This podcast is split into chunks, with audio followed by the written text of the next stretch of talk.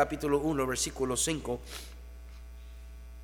Por esta causa te dejé en Creta para que corrigieses lo deficiente y establecieses ancianos en cada ciudad así como yo te mandé. Vamos a orar. Padre, bendiga su palabra. Darnos salud y fuerza para servirle, para ser de bendición a otros en estos días. Eh, ayúdanos, Señor ser fieles en lo que tú nos has encomendado. Ayúdame, Padre, enseñar con fidelidad su palabra para estimular su pueblo a buenas obras. Ayúdame a ser ejemplo también en ello, para tu honra y gloria en Cristo. Amén. Vimos en este estudio de que precisamente por esta causa Pablo escribe la carta y exhorta a Tito a establecer pastores, o obispos también se dice la escritura, o ancianos, líderes, pues en fin, personas que pudiera trabajar dentro de la iglesia, las iglesias, y corregir lo deficiente. Todas las iglesias también vimos que tienen esa necesidad, no nada más la iglesia donde Tito trabajaba o Timoteo, Todas las iglesias tienen necesidad, todas las iglesias tienen deficiencias. Y es obvio porque todas las iglesias están compuestas de puros pecadores. No hay más que puros pecadores en todas las iglesias. Amén.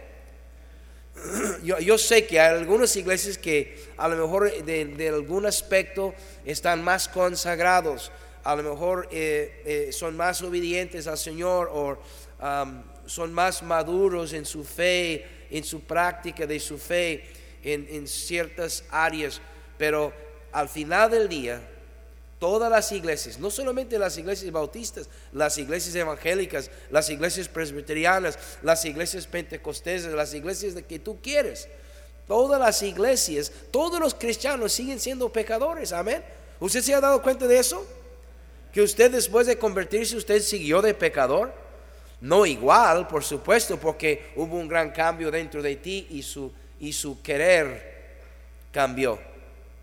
Cuando yo fui salvo, en esa etapa de mi vida, yo tomaba, yo fumaba, yo bailaba, yo todavía bailo, pero no igual. Pero, o sea, no cosas sensuales. Bailo en la cancha, ¿verdad? Por la pelota. Bueno. Um, pero hubo un gran cambio de deseos. El otro día nos preguntaron a, su servidor y a dos otros pastores en un convivio um, que si nosotros tomábamos o si nuestra religión estaba prohibido tomar. Y lo que lo bueno, lo, bueno es que los tres pastores, que somos diferentes denominaciones, a menos yo diferente que los dos, los tres dijimos la misma cosa. No, no es prohibido nuestra religión tomar. Nosotros decidimos no tomar. Hubo un cambio en nosotros cuando, cuando nosotros fuimos salvos, cuando Cristo entró en nuestra vida, hubo un cambio de deseos porque hubo un cambio de naturaleza.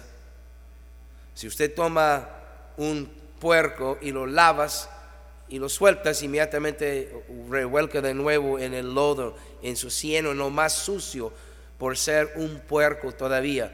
Pero si tomes un gato y le eches ahí donde están los puercos, el gato pega el piso y da un grito y un salto y no quiere ni ensuciar las manitas, amén, porque es un gato. Entonces, antes yo tenía solamente la naturaleza pecaminosa y usted también, pero ya en Cristo tengo todavía la naturaleza vieja, la pecaminosa, pero ahora tengo una nueva naturaleza en Cristo. Y los deseos cambian, no obstante, sigo siendo un pecador y usted también. Así que las iglesias están llenas de puros pecadores. Por eso hay muchas fallas, hermanos.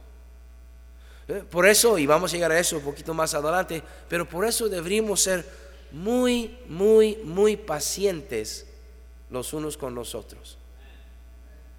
Deberíamos ser muy comprensivos los unos de los otros. Deberíamos ser muy misericordiosos los unos con los otros. Porque a, a, lo mejor le toca a fulano hoy, pero mañana le toca a sultana. Entonces, este hoy va a caer y el otro mañana, o sea, le va a tocar. No, te crees tan sagrado porque no lo eres, eres un vil pecador todavía, amén. Entonces vimos que es necesario ir corrigiendo lo deficiente porque en cada una de las iglesias hay pecadores. Luego vimos el llamado de cada pastor. El llamado de un pastor es corregir lo deficiente, es preparar el pueblo. Efesios capítulo 4, nada más vuelvo a leer el, el versículo allá, versículo 11, se me acompaña en Efesios 4, 11. Estoy trayendo al momento, al día, los que están aquí por su primera vez en este estudio y para ubicar en un contexto lo que sigue el día de hoy. Efesios 4:11, hablando de Cristo, dice, y él mismo constituyó a unos apóstoles, a otros profetas, a otros evangelistas, a otros pastores y maestros, a fin de perfeccionar a los santos para la obra del ministerio, para la edificación del cuerpo de Cristo, o sea, la iglesia. Cristo mismo estableció en su iglesia líderes para la edificación de su propia iglesia, porque hay necesidad de eso. Amén. Y luego vimos que esto es una responsabilidad de todos, la edificación del cuerpo de Cristo de la iglesia, en particular nuestra iglesia, aquí esta iglesia local, perdón, la responsabilidad es de todos. El pastor tiene un llamado muy particular de ayudar a cada quien ir creciendo en gracia para en un momento dado darse cuenta cuál es su función en el cuerpo y luego llevar a cabo su función, ¿verdad? Ah, porque si no nos damos cuenta cuál es nuestra función en el cuerpo, pues vamos a sentir inseguridad, inquietud, no nos vamos a animar. Y oiga, cada función es muy importante. Qué importante es la predicación de la palabra, pero qué importante también la música.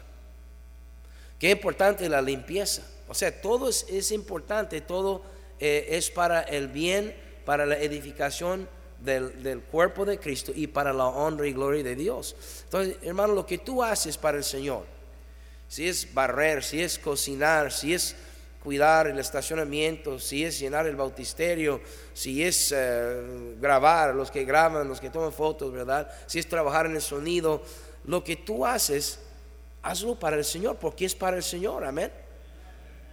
Y es importante la participación de cada quien. Es una responsabilidad y también es un privilegio.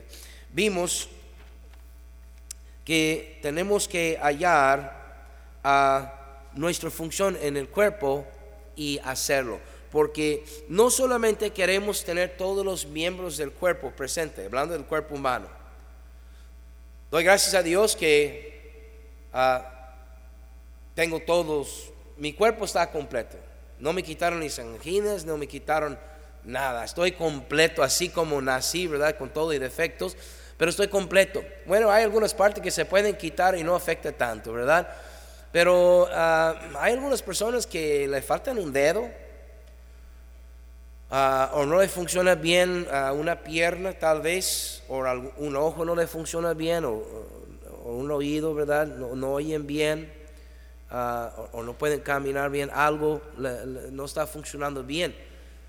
Queremos que el cuerpo esté completo, pero que cada miembro esté funcionando bien. Amén. Como los eh, ilustré el otro día, eh, eh, es una cosa tener el brazo, pero es otra cosa tenerlo funcionando. Si tienes brazo, pero no lo puedes levantar y no te ayuda para hacer lo que tienes que hacer, entonces ah, hasta una carga llega a ser ese brazo. ¿Si están conmigo? Y por eso, hermanos, es importante que, cada miembro de la iglesia encuentre su lugar y que lo haga. No, no basta con venir y sentarse, aunque qué bueno que ese ya comenzaron, aquí están, amén. Pero repito, es como tener un brazo que está, ahí está, el pastor tiene dos brazos. Sí, pero yo quiero dos brazos que me funcionen los dos. Amén. Yo, no quiero un brazo que no me funcione, que, tengo que... Y así está el cuerpo de Cristo y por eso estamos hablando de ese tema para corregir lo deficiente, lo que no está funcionando bien, lo que no, que no está en su lugar, o está en su lugar, pero no está funcionando bien. ¿Cómo hallar entonces mi lugar? Algunos ya lo hallaron, algunos están en su lugar, algunos están funcionando bien, mientras otros no saben. Van llegando, no, no, no sé, ¿cuál es mi lugar? ¿Cómo puedo saber yo cuál es mi lugar? Quiero, quiero darles unos principios bíblicos muy importantes para llevarnos adelante a, a la respuesta de esta pregunta. ¿Cómo puedo yo hallar mi lugar en el cuerpo? obviamente yo ya encontré mi lugar, ¿verdad? Por bien o mal, yo soy el pastor de la iglesia, amén. Entonces yo ya encontré mi lugar. A veces me siento afuera de mi lugar, pero en verdad sí ya encontré mi lugar. Pero si usted no ha encontrado su lugar, déjeme ayudarte a encontrarlo. Y después ayudarte también a funcionar bien. Y, y allí es donde viene una tremenda satisfacción a tu, a tu propia vida y allí es donde tu vida llega a ser una tremenda bendición a personas que a lo mejor jamás te imaginabas que pudieras ser tú de bendición a ellos. Primero de Juan capítulo 2. La primera epístola de San Juan, casi al último de la Biblia, y en el capítulo 2. Hay un principio bíblico importante para encontrar su lugar en el cuerpo. Tal vez pudiéramos pensar en un equipo deportivo y también sería de buena ilustración. A lo mejor este, eso lo trato de ah, utilizar como ejemplo. Ah, capítulo 2, versículo 7. ¿Están ahí?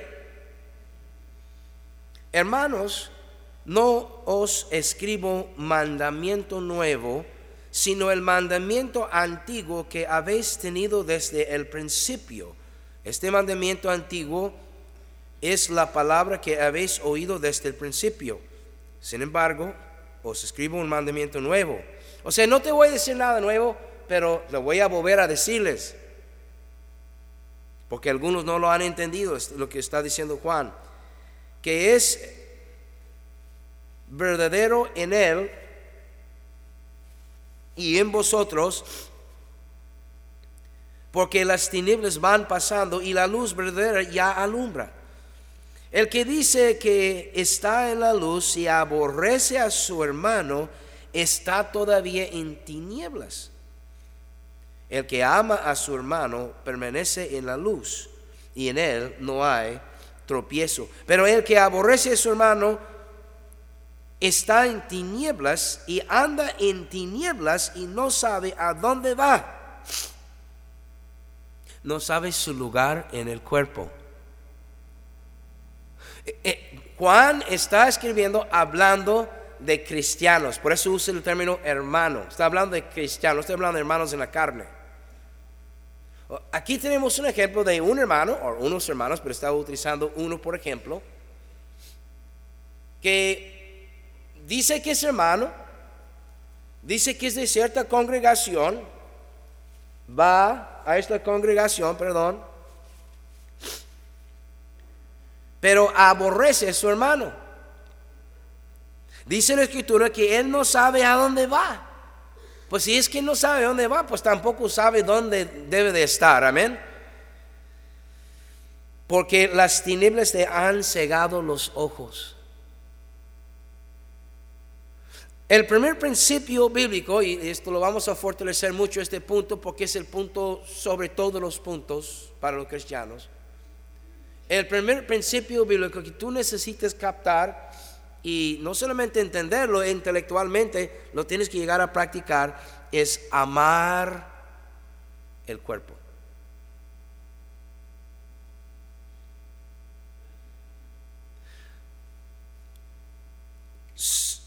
Si, si fuéramos un equipo de, deportivo, fútbol, básquetbol, lo que tú quieres, Si fuéramos un equipo deportivo y si tú no, si no amares tu equipo, nunca sentirías bien en ninguna posición. No importando dónde te pusieron allá, usted no iba a sentir bien en ninguna posición en tu equipo si tú no amas al equipo. En cambio, si tú ames al equipo, aunque tú sabes que eres el portero, pero te ponen allí de...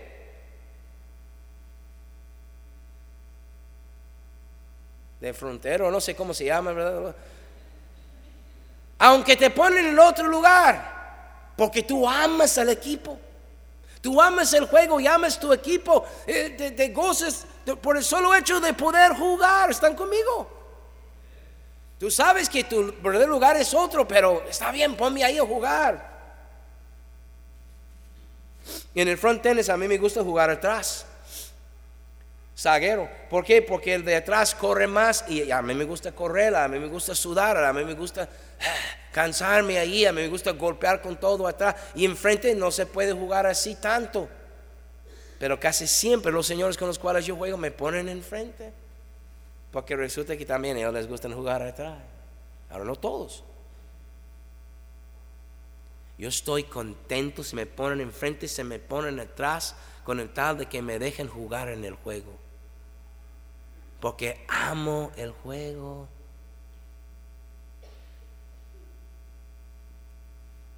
Cuando aprendimos a amar al cuerpo de Cristo, nuestra iglesia,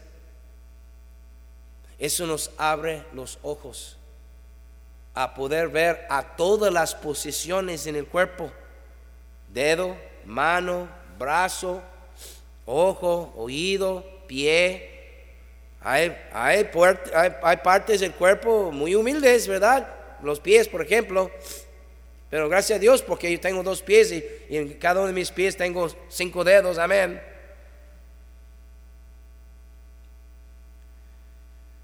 Entonces, el primer principio, queridos hermanos, para poder corregir lo deficiente en el cuerpo es hallar nuestro lugar en el cuerpo, pero para eso tenemos que amar al cuerpo. ¿Amas tú el cuerpo de Cristo? Hablando aquí de tu iglesia local. Porque tú, tú amas la iglesia universal, todos los cristianos en todo el mundo que forman parte del cuerpo de Cristo. Estoy de acuerdo con eso, ¿verdad? Pero si tú no amas ni a tu iglesia local, no me digas que amas a todas las iglesias, porque eso es una mentira. ¿Cómo va a ser que no amas ni tu propia iglesia donde asistes todos los domingos, pero no, pero amas toda la Eso es como decir, amas a Dios, pero no amas a tu prójimo, fue hecho a la imagen de Dios. Yo sé que ahora sí estoy hablando de la religión un poco, ¿verdad? Hasta hoy estaba bien la enseñanza, pero ya estamos llegando a donde las llantas pegan el pavimento. Yo no le juzgo, porque no es mi trabajo juzgarlo, mm, tampoco es tu trabajo juzgarme a mí, amén. Yo no le juzgo, pero te pregunto, ¿tus acciones demuestran? No, más bien voy a declarar algo. En lugar de preguntarle si algo nos falta ahí que diga, oye, pastor, a mí me estaba tirando. Pues no estoy tirando más que los puros mocos aquí, amén. Todo lo que estoy tirando en esta noche. El que ama su iglesia, el que ama el cuerpo de Cristo, asista a la iglesia fielmente. Si por ninguna otra razón, porque lo ama. Así como los novios que no sé, aunque los padres, aunque todo el mundo, no, no lo vayas, no. Ahí van, escondidas. Amén. Pusimos un montón de reglas y ahí, pero ahí andan escondidas viendo, porque se aman, según ellos, ¿verdad? Mira, algunos a la iglesia ni van a la iglesia en día de juegos porque aman su equipo deportivo más que la iglesia. Amén. No estoy juzgando, pero esa es la verdad. No vamos a encontrar nuestro lugar en el cuerpo y no vamos a funcionar bien si no amamos al cuerpo. Yo no voy a trabajar igual en un equipo deportivo si yo no amo el equipo o el deporte.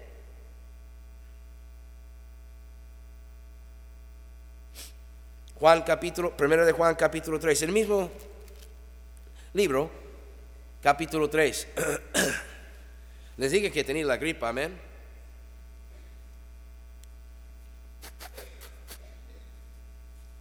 En el versículo 10. En esto se manifiestan los hijos de Dios y los hijos del diablo. Todo aquel que no hace justicia y que no ama a su hermano, no es de Dios. Porque este es el mensaje que habéis oído desde el principio, el mandamiento viejo que Juan había comentado, que nos amemos unos a otros, no como Caín, que era del maligno y mató a su hermano. ¿Y por qué causa le mató? Porque sus obras eran malas no por causa de su hermano, sino por él y las de su hermano justas. Hermanos míos, no os extrañéis si el mundo os aborrece. Nosotros sabemos que hemos pasado de muerte a vida en que amamos a los hermanos. El que no ama a su hermano permanece en muerte. Son palabras mayores. Juan casi está diciendo, tú dices que eres cristiano, pero dice Juan, pero yo te voy a decir cuál es la prueba de su cristianismo, no que te hayas bautizado, no que te pones el diezmo en el alfolí, no que te vayas a tocar las puertas. Y qué bueno cuando vayamos a tocarlas. Y qué bueno cuando ponemos el diezmo. Y qué bueno cuando nos bautizamos. Pero Juan está diciendo bajo la inspiración del Espíritu Santo, la prueba de que, que somos de Dios es que amemos a nuestros hermanos en Cristo. Y vamos a comprenderles porque de allí salimos todos. Y aunque sean de otra denominación y no estamos de acuerdo con ellos, en ciertas doctrinas o ciertas prácticas, de todo modo les amamos porque fuimos rescatados de la misma presión de oscuridad y íbamos rumbo a la condenación eterna iguales como ellos, pero vinieron a Cristo, perdón, y ahora estamos libres en Cristo y eso compartimos. Y les amamos de que nos caen bien todos. No, humanamente hablando, eso no es cierto, no me cae bien todos, pero te puedo amar a pesar de que no, tenemos mucho en común. Hay hermanos y hermanas que hablan de más y hay hermanos y hermanas que nunca hablan y a, unos, a uno el otro le caes mal. Y yo les caigo mal a algunos, yo no te tengo que caer bien, pero deberías de amarme y debería de amarte también. Y eso Juan está diciendo, esa es la prueba de que eres un verdadero cristiano, no de que tú dices que eres. Versículo 15, todo aquel que aborrece a su hermano es homicida. Y sabéis que ningún homicida tiene vida eterna permanente en él. En esto hemos conocido el amor en que Él puso su vida por nosotros. También nosotros debemos poner nuestras vidas por los hermanos. Te deja uno pensando, ¿verdad? De que apenas venimos a la iglesia algunos. Y estoy llegando a la iglesia, apenas venimos algunos. Y estoy llegando, nada más echamos al ojo y criticamos y parece que odiamos. Y que qué bueno que no vino fulana, todo me cae gordo.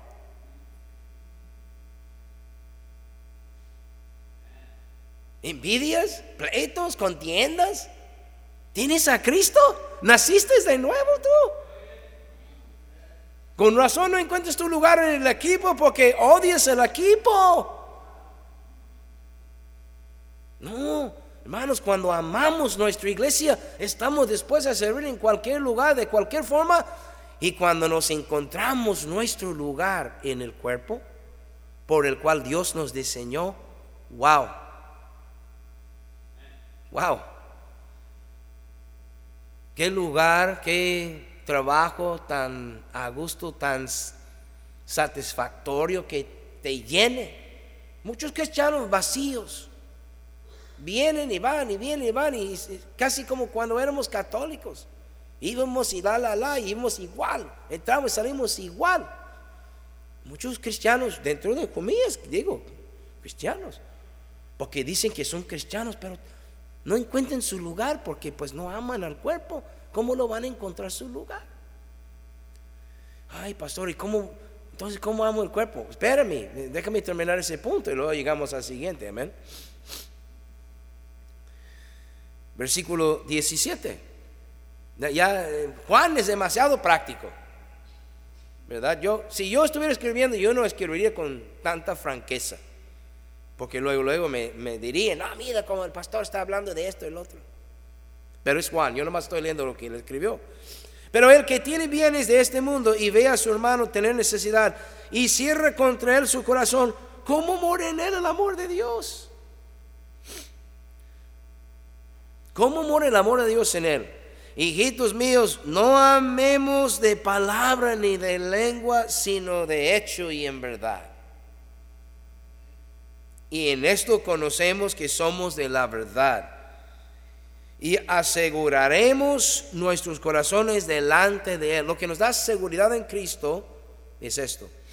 Pues si nuestro corazón nos reprende mayor que nuestro corazón es Dios, y Él sabe todas las cosas. Amados, si nuestro corazón nos, no nos reprende, confianza tenemos en Dios y cualquier cosa que pidiéramos la recibiremos de Él, porque guardamos sus mandamientos y hacemos las cosas que son agradables delante de Él. Y está hablando de ese amor para nuestros hermanos. Y este es su mandamiento que creamos en el nombre de su Hijo Jesucristo y nos amemos unos a otros como nos lo ha mandado. Wow. Amar el cuerpo. Para encontrar su lugar en el cuerpo tienes que amar el cuerpo. Yo recuerdo, si me permite un testimonio personal y si no me lo permite, tomo se lo voy a dar. Cuando yo me convertí en el 87, el hermano que me ganó para Cristo era de Calvary Chapel y me invitó a, su casa, fui a su casa, cené con él y su esposa. Después me invitó a Calvary Chapel, fuimos, eh, pero era, era una película esta noche, era un viernes, eh, era la película de la vida del pastor Raúl Reese de Covina, California creo. Y eh, Furia a Libertad se llama la, la película, a lo mejor lo han visto, tremendo testimonio también de ese hermano que se convirtió viendo la tele, viendo Chuck Smith predicar, que es también pastor de, era pastor de, de Calvary Chapel, el fundador de Calvary Chapel, Chuck Smith. Bueno, de esta iglesia ese hermano Dan Fox era de Calvary Chapel, Costa Mesa. Me invitó a la iglesia, fui a, ese servicio la, de la película, nunca un servicio de la iglesia, nunca, nunca he ido. pero me invitó. Y me dijo, Roberto, tienes que encontrar una iglesia. Y, por, de puro casualidad, los hermanos de la iglesia bautista Betel habían pasado mi casa y habían dejado un folleto en la puerta. Por eso yo siempre dejo folletos. Ellos no me ganaron para Cristo, pero sí me ganaron para ellos porque me dejaron un folleto. Y cuando me convertí, como unos dos semanas después, todavía tenía el folleto. Fui a la iglesia de Betel porque estaba cerca de mi casa y el hermano que me ganó para Cristo me dijo que ocupaba una iglesia. Y fui allá. Era tan extraño para mí la primera vez que entré. lo bueno es que había una persona ahí en, la pura entrada, muy amable, me saludó. Es más, me preguntó si yo ya era salvo. Sí, ya recibí a Cristo. Y bueno, cuando iba saliendo del servicio, eh, anunciaron que yo estaba allá. Mire, tenemos un visitante, se llama Roberto Walker, póngase de pie. Me puse de pie y voltearon los hermanos y me vieron, pero ya rápido me quitaron la vista y buscaron por todos lados a Roberto Walker que ellos creían, porque antes que yo llegase a la iglesia había otro hermano que se llamaba igual Roberto Walker también. Pero él está poquito más llenito con su servidor. Y en ese entonces yo estaba mucho menos llenito, ¿verdad? Y ah, entonces, ellos, no, ese no es, pero sí era yo, un nuevo Robert Walker, amén. Después del servicio, me hicieron como una emboscada. Los solterones y las solteronas de la iglesia me vieron y dijeron, mira, nueva carne, amén. Y me agarraron allí, me hicieron allí, no me dejaron salir. ¡Ay, qué miedo, hermano! Que mañana convivio tenemos en la casa de Fulanita y quiero que nos acompañe. Me sentía tan raro ahí. Porque había asistido a una iglesia cristiana cuando era niño, pero ya mi vida adulta no. Y yo, yo todos los hermanos los vi ahí, yo pensé que todos eran santos. Y pronto aprendí que no era así. ¿eh? Pero inmediatamente me involucraron, no me dejaron salir sin hacerme comprometer que de serle corto a mi testimonio y decirles, hermanos, yo aprendí muy pronto a amar la iglesia de Cristo. Había pecadores ahí, había uno que me robó, me engañó, me estafó, me todo, ¿verdad? Pero yo, yo lo perdoné para no cargar eso toda mi vida, ¿verdad? Eh, nunca me pagó ni nada, el dinero era lo de menos ya, pues yo ya tenía Cristo en mi corazón. ¿El dinero qué? Yo aprendí temprano a amar mi iglesia. Y cuando me vine a México y comencé a trabajar con el misionero Kaiser ahí por Rosarito, ahí por Ensenada y en una ocasión en Tijuana, en todas las obras donde el hermano me puse, aprendí a amar a la obra de Dios, este cuerpo local.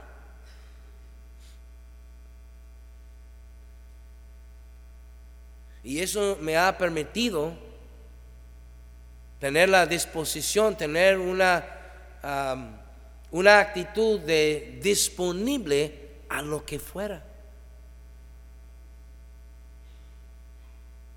A ver si las mamás me pueden entender mejor, porque me están viendo algunos como que cuando tú amas a tus hijos, aunque sean pecadores, y si lo son, yo los conozco, Tú estás ahí para servirles en lo que sea, porque son tus hijos y porque tú los amas.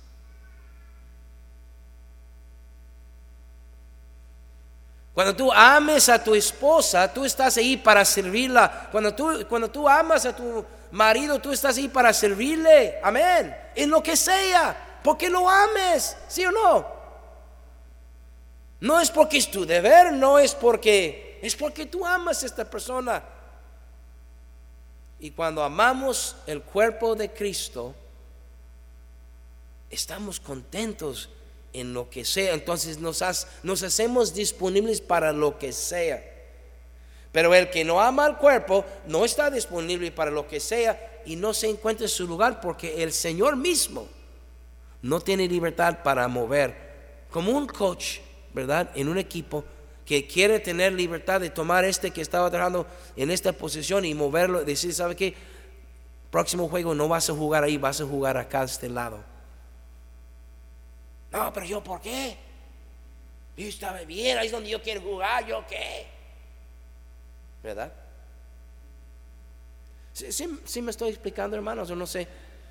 Me tengo la cabeza ahí así, ¿verdad? Y ustedes así tienen la cara, amén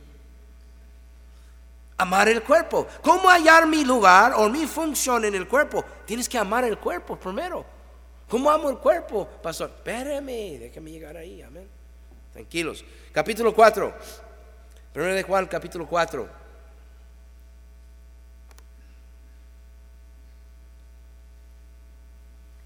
Versículo 7. Ese es esencial, ese es fundamental. Ese es el mandamiento que desde antiguo Testamento tenemos que Cristo en el Nuevo Testamento dijo, un nuevo mandamiento os doy. No que améis a, unos a los otros, sino que los améis como yo os he amado. De una manera sacrificial. O sea, algunos que apenas se pueden ver. Yo creo que los que de estos ya no vinieron esta noche, amén. Amados, versículo 7, amémonos unos a otros porque el amor es de Dios. Todo aquel que ama es nacido de Dios y conoce a Dios. El que no ama no ha conocido a Dios porque Dios es amor. Amén. En esto se mostró el amor de Dios para con nosotros, en que Dios envió a su Hijo unigénito al mundo para que vivamos por Él. En esto consiste el amor, no en que nosotros hayamos amado a Dios, sino en que Él, perdón, nos amó a nosotros y envió a su Hijo en propiciación por nuestros pecados. Amados, si Dios nos ha amado así, debemos también nosotros amarnos unos a otros. Y Juan sigue sobre ese tema. Estoy hablando a los jóvenes en esta tarde. El cristiano no puede estar guardando rencores, envidias, pleitos, ni mucho menos buscándoles. El cristiano tiene que aprender a cómo abandonar todas estas cosas. Y tiene por qué abandonarlos al beneficio del cuerpo.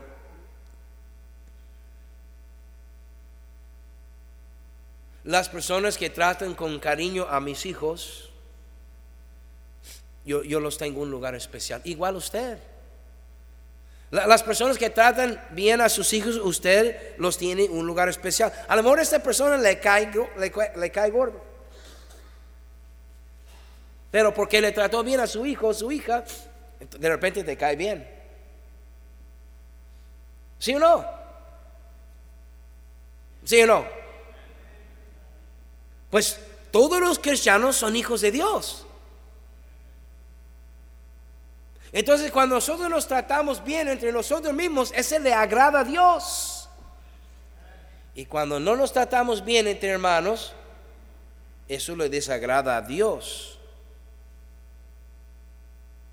Y sí es un problema para nosotros. Amén. Versículo 18. En el amor no hay temor, sino que el perfecto amor echa fuera el temor, porque el temor lleva en sí castigo, de donde el que teme no ha sido perfeccionado en el amor. Nosotros le amamos a Él porque Él nos amó primero. Perdón. si alguno dice yo amo a Dios y aborrece a su hermano, ¿qué dice? Si alguno dice, yo amo a Dios, hermano, ¿usted ama a Dios? Sí, pastor, yo amo a Dios. ¿Y su hermano? ¿Cuál? ¿Verdad? ¿Aquel? ¿Aquella? No, hombre, si supiera, pastor, lo que dijo de mí, pues probablemente era cierto. ¿Verdad? Es mentiroso. Es, lo que dice la palabra de Dios. Ese asunto de amarnos a los unos a los otros, hermanos, eh, es un mandato, es un mandamiento, es por cierto, pero mucho más que eso, ese es el fundamento de la vida cristiana.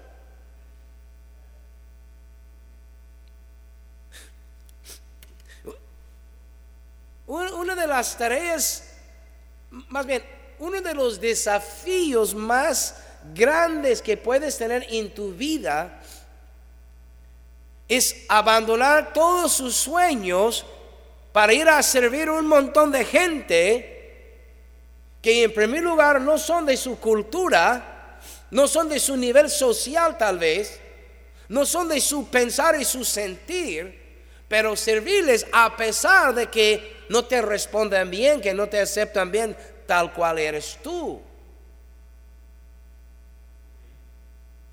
Ahora, si te ofrecieron un montón de lana para hacerlo, bueno, se esfuerza uno para hacerlo todo para el dinero, amén. Pero para los pastores y los misioneros no nos ofrecen un montón de lana. Algunos tienen ya, pero la mayoría comenzamos pobres.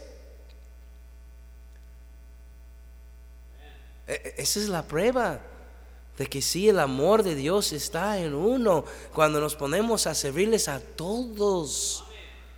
Algunos de ustedes me juzgan a mí porque yo saludo bien a fulanita y mangano y ustedes lo tienen de marihuanos y el amor lo son. Pero yo quiero que sepan que yo los amo, aunque lo sean.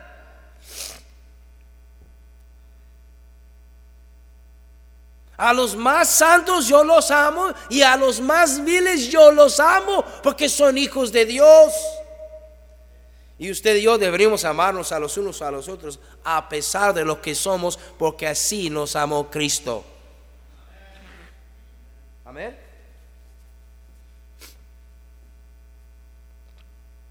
Y hasta que llegamos ahí, o uno, no vamos a encontrar nuestro lugar, nuestra función en el cuerpo, o número dos, si la encontramos, no vamos a funcionar bien.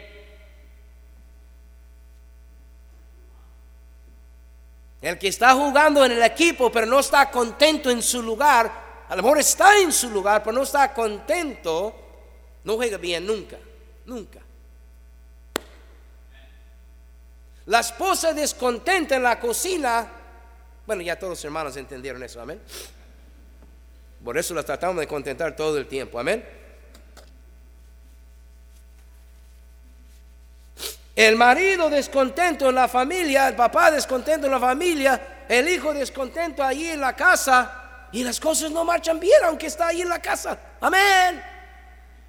Los cristianos en la iglesia no descontentos. Pero si tú amas a tu iglesia, si tú amas el cuerpo de Cristo, llegas y tú dices, no importa, mira este mira cómo anda, pero sí, este anda así, porque o es nuevo o es rebelde. Y si es nuevo, lo debemos ayudar, ¿no crees? ¿No te acuerdas cuando estabas nuevo? Y si es rebelde, pues con mayor razón, como tú y yo somos maduros y este rebelde, tú y yo somos obedientes, tú y yo somos santos que se ven allí. El lado, ¿cómo se llama? ¿Verdad? Y el otro es un vil pecador. Acérquese Santifícalo si tú eres tan sagrado. Pero se juntan los más santitos ahí en las esquinas. Mira aquel diablo.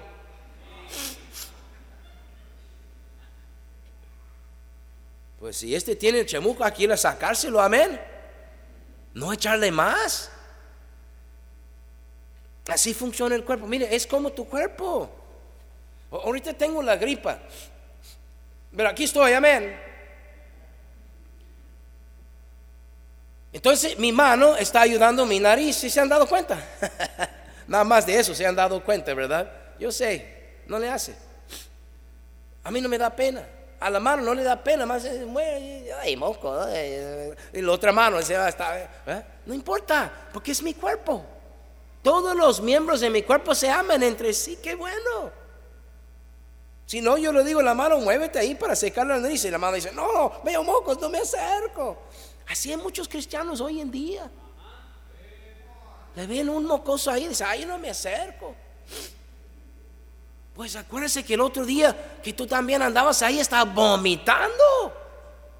Y te fueron a levantar, amén. Cuando los miembros se amen entre sí, hermanos, todas las cosas cambian para bien. Pero escuche esto porque esa es parte de la respuesta por la razón por la cual algunos no han podido amar el cuerpo. Si no amo a mí mismo, no amo mi cuerpo. Si yo no amo a mí mismo, yo no amo el cuerpo de Cristo. Así de sencillo. ¿Están conmigo? Entonces, si no amamos a nosotros mismos, no podemos amar a nuestros hermanos en Cristo. Pastor, ¿de qué estás hablando? Si hay mucha gente que no se ama, hay mucha gente en este cuarto. Me atrevo a decir que en este cuarto hay mucha gente que no se ama a sí mismo. Y es un gran problema, no solamente en nuestra iglesia, es un problema en todas las iglesias. Hay tantas cosas que traen, que traen arrastrando que no se permitan amarse ni a sí mismos. Pero vamos a llegar a eso para ayudarles. Un punto más y vamos a, a terminar. ¿Cómo puedo pues entonces amar lo que lo que no es atractivo, amando lo inatractivo, lo que no es atractivo a mí de manera natural, porque honestamente, igual como les dije hace ratito, no todos me caen bien. Pero yo puedo amar a una persona aunque no me cae bien. Como pastor. Sí. Primeramente, el amor carnal o el amor inmaduro es es relacionado con lo que veo y creo ser atractivo. Lo que yo determino ser atractivo. Amor inmaduro es amor lo que veo o lo que veo y creo ser atractivo. Ese es amor carnal, ese es amor inmaduro. Lo veo y digo, uh, está atractivo eso. Oh, qué bonito carro. ¿Verdad? El amor maduro, el amor espiritual es amar la persona a pesar de lo inatractivo. El excelente ejemplo de eso es un hijo rebelde. Tú tienes un hijo rebelde, pero lo amas. En lo externo él es inatractivo y toda la gente te dice, te lo echan en la cara, mira tu hijo, chamaco que tienes. Y cierto, pero tú lo ames con todo tu corazón.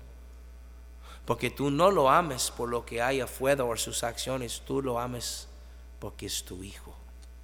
Simplemente. ¿Sí o no? El cristiano maduro ha aprendido a amar a su hermano aunque su hermano le sea inatractivo. Y es un mandamiento, hermanos. Es un mandamiento amarnos a los unos a los otros. No porque nos caen bien, sino porque es un mandamiento. Es una responsabilidad, pero es un privilegio a la vez. Amarlo, pero ¿por qué? Si es inatractivo, se me cae mal, ¿por qué lo voy a amar? Número uno, porque Dios lo ama. Déjeme dar un ejemplo. Mis aquí están los tres, qué raro, ¿verdad? Que están los tres. Aquí están mis tres hijos. Y aquí están dos de mis nueras. Y el más chico, para los que no enterraron en el chisme, se comprometió el otro día, ¿verdad? Entonces ya. mis nueras aquí están también. Las amo. Las aprecio como si fueran hijas. No hay nada que no haría por ellas. Nada. Creo y espero que lo sepan. Si no, pues lo estoy diciendo públicamente ya. Nada. Lo mío es suyo ya. No porque yo precisamente las conocí, las amé y dije, wow, mira estas chicas, mira, las mejores que hay. No, la verdad no, la verdad que no. Pero cuando mis hijos se enamoraron de ellas,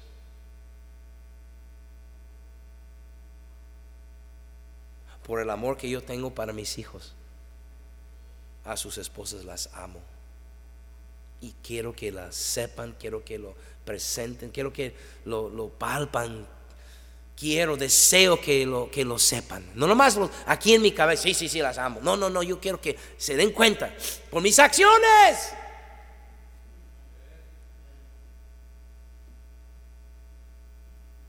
Por eso no quejo, por eso no, no digo, ay, no, no tengo tiempo, ay, no tengo gasolina, ay, no tengo dinero, no tengo esto.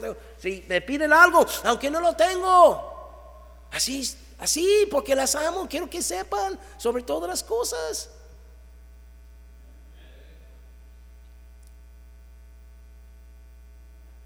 Yo los amo a ustedes en Cristo porque Dios los ama. No todos me caen bien, yo no los caigo bien a todos. No, no, se haga ahí un hipócrita y un mentiroso, hermano, así es. Pero yo las puedo amar. A Juanito yo le amo. No viene en la iglesia Juanito, pero le amo. Lo vi en la calle y dije, ¿este qué es? Me acerqué con el evangelio, fue salvo, vino a la iglesia y bautizó y y me incomoda de mil maneras, hermanito. Ya no viene a la iglesia. Me da tristeza porque yo le amo. Pero ¿qué tiene de atractivo, Juanito? Perdón, igual si estás viendo eso en internet. Amén. Pero creo que él tiene suficiente madurez de, entender lo que le estoy diciendo. De atractivo no tiene nada. De ofrecer a la obra de Dios no tiene tampoco. que tiene que? Pero lo amo porque Dios lo ama. Es mi hermano en Cristo. Dios lo ama a él igual como me ama a mí, igual como te ama a ti. Nada más algunos se creen que Dios solamente a ustedes los ama. Porque son tan chulos, ¿verdad? No, no es así, hermano. Tenemos que aprender a amar lo inatractivo. Es que en el mundo no era así. En el mundo amábamos solamente lo que a nosotros nos era atractivo. Y lo demás era repugnante. Y nos caía mal y decíamos.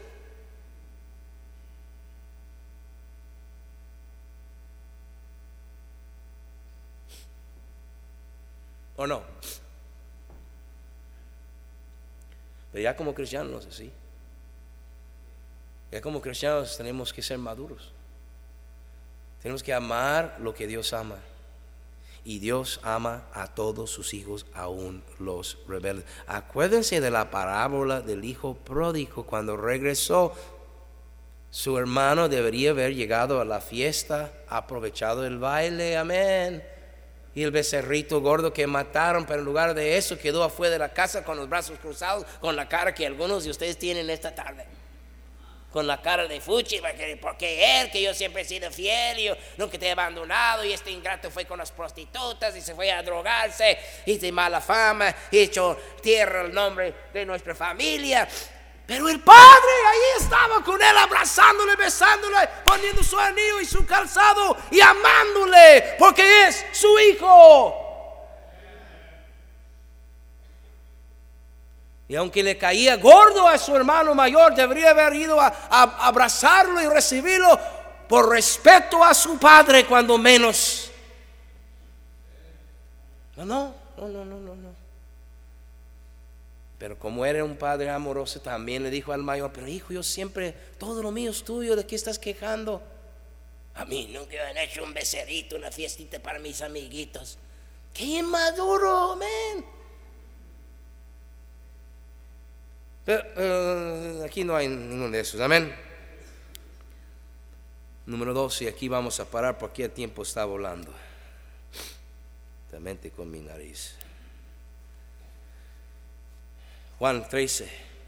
Ahora sí, San Juan, capítulo 13. Y aquí vamos a terminar, porque se acabaron los Kleenex aquí. Ay, me perdón, hermano. Juan, capítulo 13.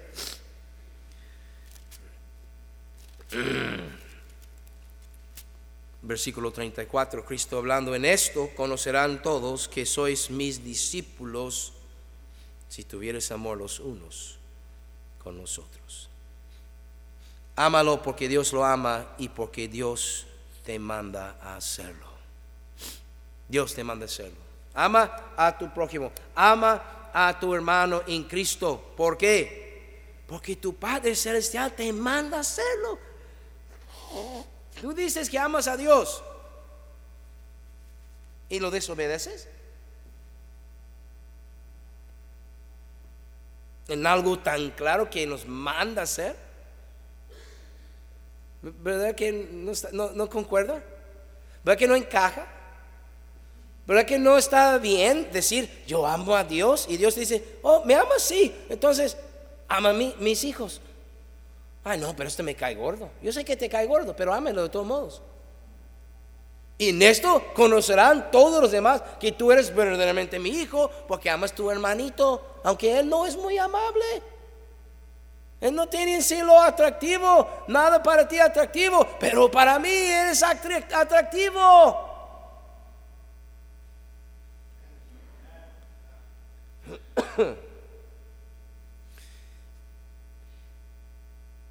si no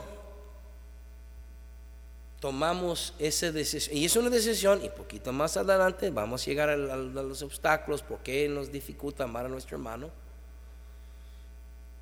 Pero si no llegamos a amar a nuestro hermano, verdaderamente amarlo, con acciones que demuestren que verdaderamente le amamos, si no, O uno, no vamos a encontrar nuestro lugar en el cuerpo y no se va a corregir lo deficiente. O número dos, vamos a encontrar nuestro lugar, pero vamos a estar colgados ahí sin funcionar bien. Y no se va a corregir lo deficiente. Pero queridos hermanos, si nosotros logramos, y esa es mi meta, corregir lo deficiente, solo Dios sabe lo que es capaz esta iglesia bautista del camino en estos próximos días si podemos amarnos y ir corrigiendo lo deficiente en nuestras vidas en el cuerpo de Cristo, hemos logrado mucho. Hay algunos de ustedes, no muchos, pero hay algunos de ustedes que han viajado el país, que han viajado, han estado en otras iglesias, hay iglesias grandes, hay iglesias muy chicas, pero no por grandes o chicas quiere decir que son mejores que, que las otras, porque Dios tiene diferentes propósitos en cada pueblo y con cada ministerio pero no, no, no estoy comparando ahora en números de lo que tenemos aquí, pero en logros nosotros tenemos algo. El Señor ha hecho algo en esta iglesia. En 14 años tenemos con esta iglesia, que comenzó en un auto lavado. Las escuelas, la casa hogar, los misioneros, los obreros que han ido, algunos regresaron en vacaciones, aquí están algunos de ellos, hermano Natanael, hermana Brenda, hermano Charlie, su esposa. El Señor nos ha usado grandemente. Somos un, somos un pilar, somos una iglesia ejemplar, somos, somos, estamos impactando muchas otras iglesias mediante el Instituto Bíblico y hay pastores en Uno me llamó el otro día y me dijo, pastor, ¿podría usted venir a predicarnos? Y yo, ¿por qué? Porque nosotros ya fuimos a tu iglesia y estamos impactados y queremos que venga y comparte la bendición. Bueno, si crees que yo puedo servir, está bien. Yo voy. Otro me llamó y me dijo, me invitó a Veracruz. Y todo me dice, y yo pago su boleto. Esta ayuda, amén. Digo, ayuda a tomar la decisión de ir, amén. Sí, pastor, sí voy, ya lo apunté, el otro acá y el otro allá, ya, ya está llenando la agenda. Dios nos ha usado grandemente, hermanos. Pero eso no es todo. Si cada miembro del cuerpo encuentra su lugar y comienza a funcionar allí, wow, solo Dios sabe lo que nos espera. Que el Señor nos ayude a encontrar cómo corregir lo deficiente. Bueno, vamos a seguir esto más adelante. Vamos a orar. Padre.